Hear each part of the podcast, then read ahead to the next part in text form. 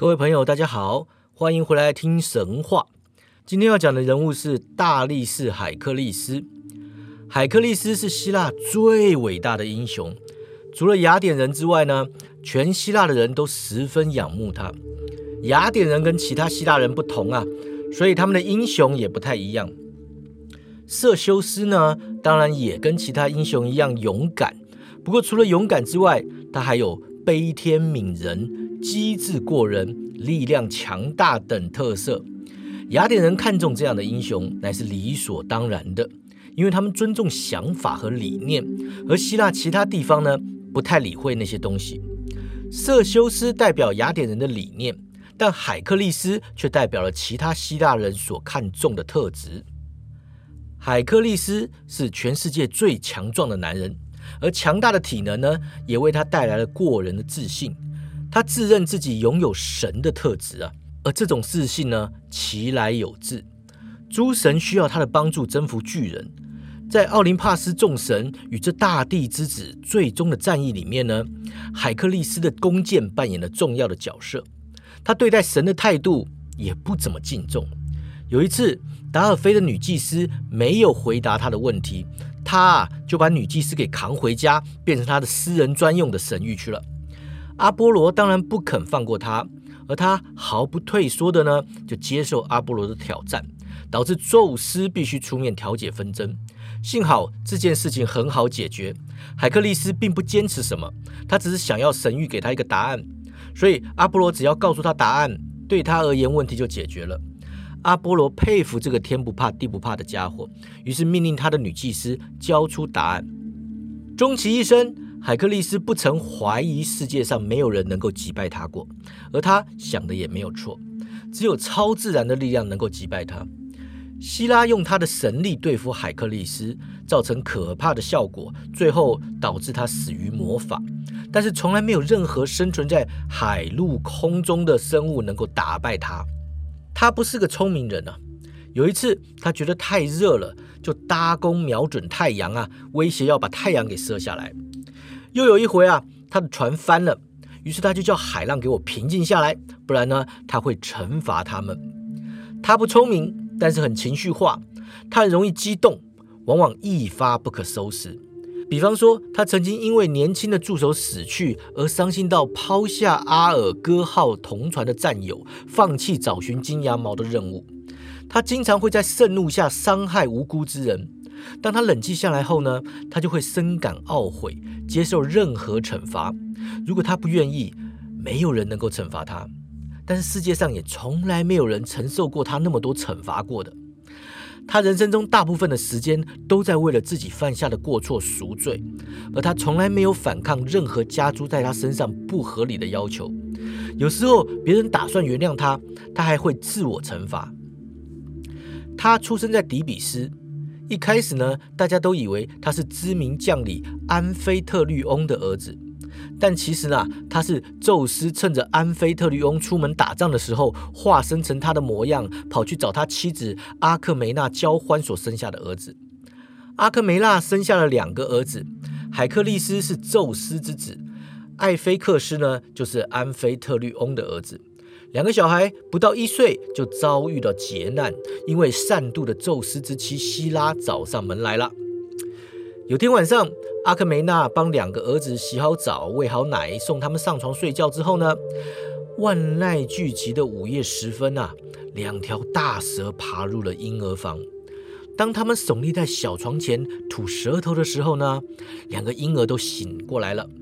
艾菲克斯就哇哇大叫啊，企图逃下床，但是海克力斯却坐起身来抓住蛇的喉咙。那两条蛇拼命的挣扎，缠绕着他的身体啊，但是他抓得很紧。母亲听到艾菲克斯的叫声啊，跟父亲一起赶过来，结果就发现海利克斯坐着哈哈大笑啊，两手各握着一条蛇。他开心的把蛇送给父亲，蛇都死掉了。那一刻起，所有人都知道这个孩子将来注定会成就伟大的事业。于是他们开始费心教导他，但是教到他不想学的东西是很危险的事情。他似乎不太喜欢音乐，而音乐呢，在希腊男童的教育中是很重要的一环。也可能纯粹是因为他不喜欢他的音乐老师了。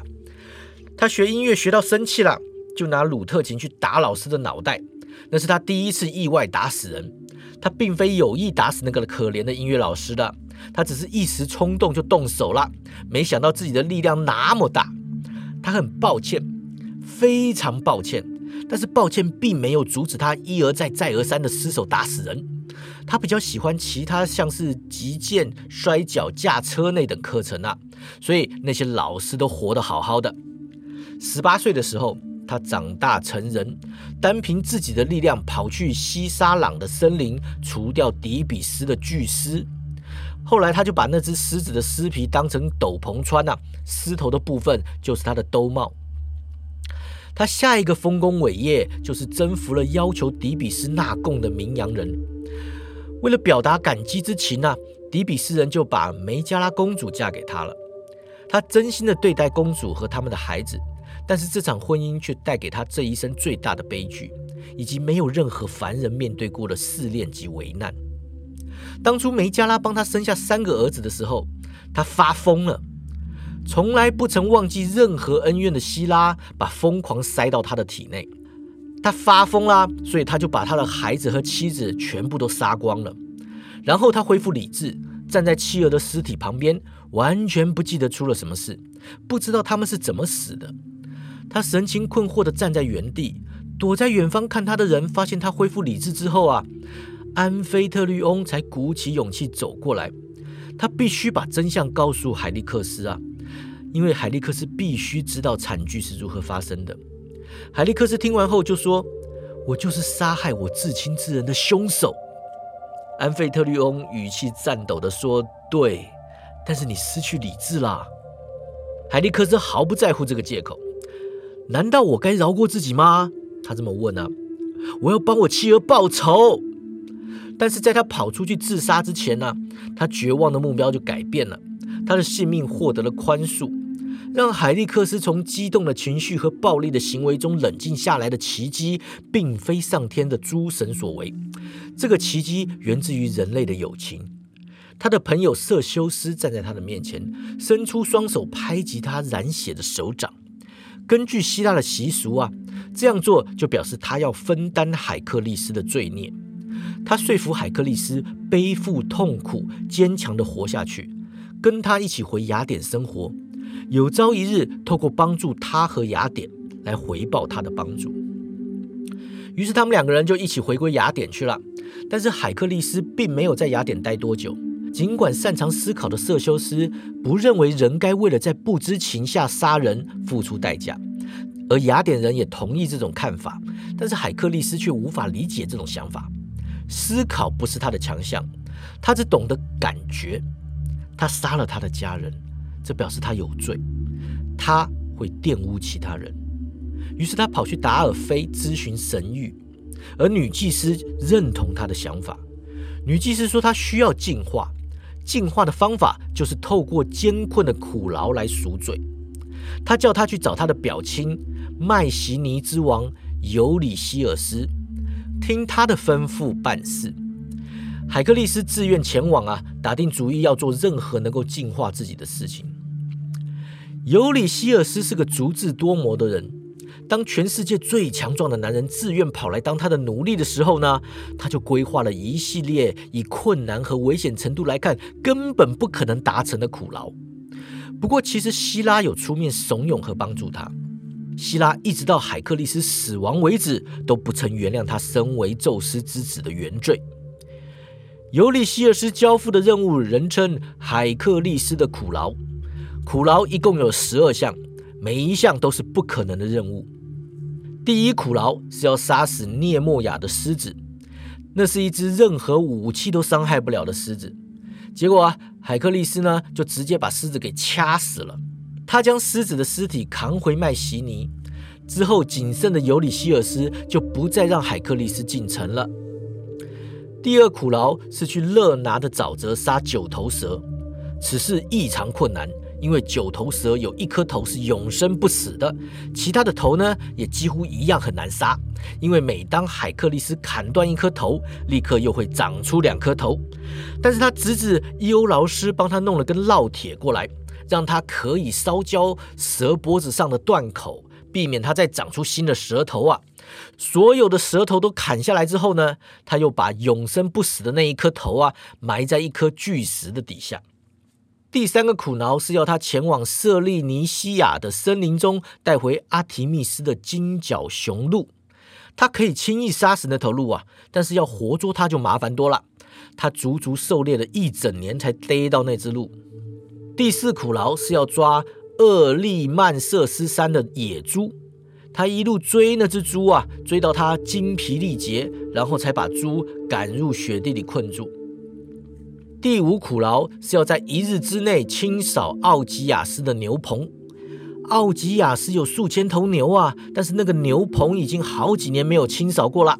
海利克斯让两条河流改道，以洪水清洗牛棚，一下子就清洁溜溜了。第六苦劳是要驱逐史丁法勒斯鸟。这种鸟因为数量太多了，对史丁法勒斯而言呢，就跟瘟疫一样。雅典娜帮他把鸟赶出栖息地啊，他就趁他们飞起来的时候啊，把它们全部射光了。第七苦劳是去克里特岛找回波西顿送给麦诺斯的野牛。海克利斯驯服了野牛，用船把它送去给尤里西尔斯。第八苦劳是取得迪厄莫德斯的食人马。海克利斯先杀了迪厄莫德斯啊。然后就赶回他的马拉。第九苦劳是要带回亚马逊女王希波利塔的腰带。海克利斯抵达亚马逊的时候啊，希波利塔很友善的接待他，还说会把腰带送给他。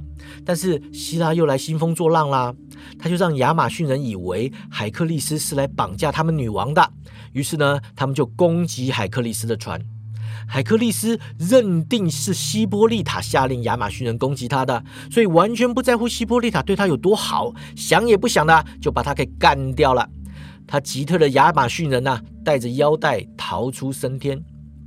第十苦劳是要带回葛雷扬的牛。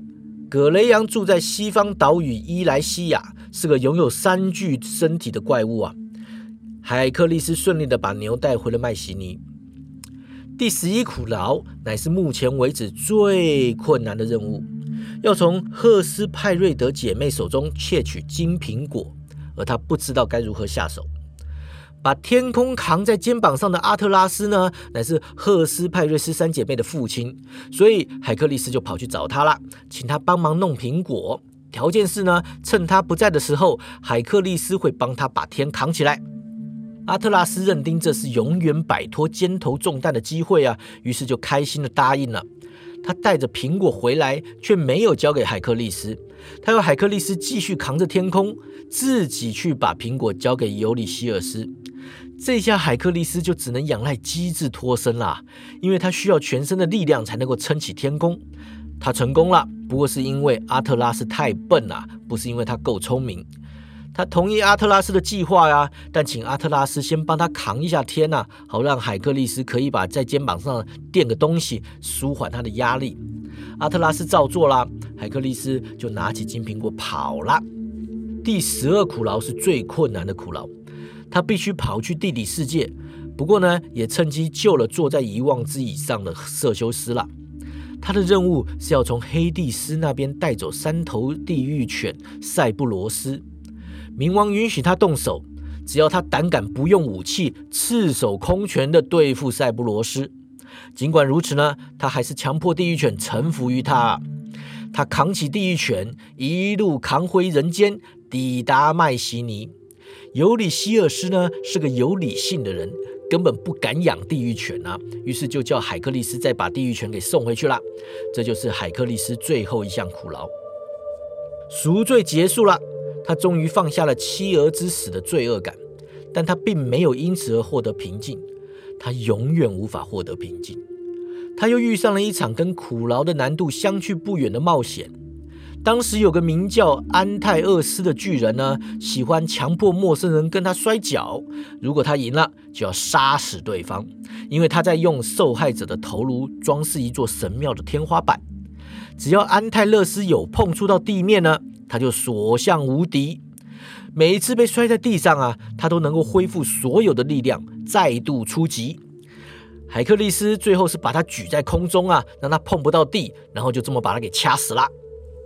他继续一场又一场的冒险，他为了争夺女人跟河神冲突。那个河神呢，就跟当时所有人一样啊，一点都不想跟海克力斯打架。他想跟他讲道理，但是海克力斯不来那一套啊，讲道理只会进一步激怒他。他说：“我的手比我的舌头厉害，打架让我赢啊，讲理我就让你赢。”河神于是呢就化身公牛去攻击他了，但是海克力斯很擅长对付牛啊，他打倒了河神，扭断他的牛角。于是呢这场冲突的起因啊，也就是名叫迪安尼拉的公主就成了他的妻子。他跑去了很多地方，做过很多大事。他在特洛伊解救了面对跟安卓梅达同样命运的女子，被人丢在海滩上献祭给海怪。她是劳梅东王的女儿，而劳梅东王曾在宙斯命令阿波罗和波西顿帮忙特洛伊建造城墙后，欺骗他们不支付酬劳。阿波罗的报复手段呢，就是降下瘟疫，而波西顿呢，就是派出海蛇。海克利斯同意解救公主啊，只要国王愿意把宙斯送给他爷爷的马呢，送给他。劳梅东答应了。但是海克利斯杀死海怪之后，国王却拒绝支付代价。海克利斯啊，攻陷了特洛伊，杀掉了国王，把公主送给曾经帮助他的朋友。在为了金苹果去找阿特拉斯的途中啊，海克利斯经过了高加索山，杀了那只血鹰，解放了泰坦普罗米修斯。除了这些英雄事迹外啊，他还干过一些不是很光彩的事。他曾经随手一挥就打死了帮他倒水的小伙子，那是个意外。小伙子的父亲也原谅他了，但是海克力斯不能原谅自己，于是他展开了一场自我放逐的日子。更糟糕的一件事呢，就是他因为好朋友的父亲尤里特斯王出言侮辱他，而动手杀死了他的朋友。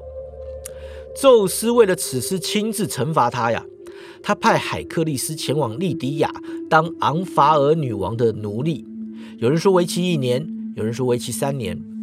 女王有时候呢会叫他打扮成女人，做女人的活儿，织布啊什么的。海克力斯一如往常，默默地承受这些苦难，但他觉得深受侮辱，于是呢毫无来由的就迁怒尤里特斯，发誓等他赎罪完毕后，一定会让他付出代价。他的故事大多很典型啊，其中有个最能够表现出他特质的故事，发生在他执行德厄莫德斯食人马苦劳途中。他在他朋友色利斯王阿梅特斯家借住一晚，而当时他并不知道朋友家在办丧事。阿梅特斯的妻子刚刚过世。阿梅特斯的妻子死亡的原因呢，要从之前讲起。阿波罗为了宙斯杀死儿子的事情呢，大发雷霆，迁怒之下就杀了宙斯的工人独眼巨人。宙斯惩罚阿波罗啊，强迫他去凡间充当一年的奴隶。当时阿波罗的主人呢，就是阿梅特斯。阿波罗跟阿梅特斯还有他的妻子阿瑟斯提斯成为了好朋友，而他刚好就遇上了一个机会，证明自己有多看重这段友情。他发现命运三女神已经访完了阿梅特斯的所有生命线，就快要到剪断他的地步了。他就请他们先不要剪，他就说好啊，只要有人愿意代替阿梅特斯死去，阿梅特斯就可以活下来。阿梅特斯立刻就踏上了寻找替死鬼的旅程啊。首先，他去找他父母，认定他们肯定会愿意为了儿子牺牲性命。结果他父母啊，居然不要。他们说，就算老人也要珍惜性命啊。我们不会要求你为我们而死，我们也不会为你而死。他就不放弃啊，就去找他的朋友，一个一个求他们放弃生命，让他活下去。他显然认为自己的命比其他人的命值钱，所以肯定会有人愿意牺牲自己的。但是所有人都拒绝他了。他在绝望下回到自己家中，终于找到了替死鬼，他的妻子阿瑟斯提斯愿意代替他死。他很遗憾妻子会死，但是更遗憾自己居然会失去这么好的妻子。于是他在妻子死时嚎啕大哭。他伤心欲绝下，下令要为妻子举办世界上最盛大的丧礼。海克利斯就是在这个节骨眼上抵达的，在北上前往迪厄梅德斯的途中休息。阿梅特斯一听说海克利斯来访啊，立刻亲自出门迎接。除了穿着打扮外呢，他没有透露丝毫哀悼之情。他的言谈举止再再显示他很欢迎朋友来访。海克利斯就问他说：“是谁死了？”他只说是家里的一个跟他没有关系的女人要在当天下葬。海克利斯立刻决定不要打扰他，但是阿梅特斯坚持要他留下来。他要仆人带客人去住最偏远的客房，不让他听见哀悼的声音，还把晚餐送去客房，不要让客人知道家里究竟出了什么事情。海克利斯独自用餐呢，但他了解阿梅特斯要忙着处理葬礼。留在家里服侍他的仆人都竭尽所能的满足他恐怖的食欲啊，不断倒满他的酒杯。海克力斯兴高采烈，酩酊大醉，吵吵闹闹的。他大声歌唱啊，有些歌词非常不堪入耳，表现的非常的不得体。当仆人神色不满的看他的时候呢，他还大声叫他们不要那么严肃。他们难道不能笑脸迎人吗？他们阴郁的神色令他倒尽胃口啊！他要他们来跟他一起喝酒。有个仆人胆怯的说啊，当天不是饮酒作乐的日子。海克利斯就问啊，为什么不是啊？就因为有个陌生的女人死了吗？仆人就气急败坏的说，陌生的女人啊！海克利斯就说，是啊，阿梅特斯是这么说的。我想你不会是说他在对我说谎吧？仆人就连忙就说：“不是啦，只是他太好客了，请多喝点酒，不必理会我们的问题。”那个仆人就转身又去倒酒啊，但是海克利斯就抓住他，他说：“你们怪怪的哦。”他对吓坏了仆人就说了：“到底是怎么回事？”其他的仆人就回答了：“你自己也看到，我们都在哀悼啊。”海克利斯就问啊：“但是为谁哀悼啊？你们家主人欺骗我吗？到底是谁死了？”仆人就低声说啊。阿瑟斯提斯啊，我们的王后死了。海克利斯呆立片刻，然后丢下酒杯。他说：“我早该知道了。我看到他在哭啊，他哭红了眼睛，但他发誓死的是陌生人呢。他坚持要我进屋。啊，他真是个好朋友啊。而我，我却在哀悼的房子里面饮酒作乐。他该告诉我的。”接着，他就像往常一样开始责怪自己，然后呢，也跟往常一样，他开始想办法赎罪了。他在这种情况下能做什么呢？他这个人无所不能啊，但他又能为朋友做什么呢？他想到了，当然啊，就是这样啊，我只要把阿瑟斯提斯带回来就好了嘛。没错，就这么办。我去找死神那个老家伙，他肯定就在坟墓附近。我去找他打架。我要逼他把人交给我。如果他不在坟墓旁边呐，我就去地底世界找他。我一定要好好报答对我好的朋友。他就开开心心的跑出去了，打算要好好享受跟死神搏斗的快感。当阿梅特斯回到空虚寂寞的家里时啊，海克利斯带着一个女人欢迎他回家。他说：“看呐，阿梅特斯，他像不像哪个你认识的人啊？”阿梅特斯就大叫说：“有鬼啊，有鬼啊！”海克利斯就说了：“她是你的妻子啊，我跟死神搏斗，逼他把人还给你的。”这就是希腊人眼中的海克利斯，单纯、暴力、愚蠢。之前说过，海克利斯在当昂法尔的奴隶时，曾发过誓，一旦生获自由，就要对付尤里特斯王。后来他集结部队啊。攻下尤里特斯的城市，将其处死。不过尤里特斯也报仇了，因为这场胜利间接导致了海克利斯的死亡。在他彻底摧毁那座城市之前，他派人运送一批女俘虏回家，其中一个女人呢特别的美丽，名叫艾丽，她是国王的女儿。把女俘虏送去给海克利斯妻子迪安尼拉的男人啊，宣称海克利斯疯狂的爱上了艾丽。迪安妮拉多年前就已经为了这种情况做好强大的爱情护身符了。那是他刚结婚后，海克力斯带她回家的时候，有个半人马在一条河畔充当摆渡人。他让迪安妮拉骑在背上，带她来到河流中央，然后开始侵犯她。迪安妮拉就惊叫啊！海克力斯就在岸边发箭射死了半人马。半人马死前告诉迪安妮拉，他的血可以当成爱情符咒，避免海克利斯爱上其他女人。听说艾丽的事之后呢，迪安妮拉就认定时候到了，于是呢，他就把半人马的血涂在一件华丽的袍子上，且信差送去给海克利斯。海克利斯穿上那件袍子。立刻感到剧痛难耐，仿佛烈火焚身呐！他在剧痛下抓起无辜的信差，丢到海里去了。他本来还会杀更多人的，但是他突然发现自己似乎不会死啊！他深受折磨，但始终活着，被人抬回家去。他妻子迪安妮拉早就听说那件袍子造成的后果啊，所以早在他回家之前就自杀了。最后，海克利斯也决定要自杀。既然死亡不肯找上门来，他就只好自己去找死亡。他命令身边的人在奥塔山搭建火葬堆，抬他过去。到达火葬堆时呢，他知道自己就要死了，而他感到很开心。他说：“终于可以休息了，一切就要结束了。”他们把他抬上火葬堆，他就像参加宴会的人躺上床一样躺好。他请年轻的追随者。菲勒克提提斯拿火把帮他点火，而他就把他的弓和箭都送给他，让他在特洛伊创造自己的名声。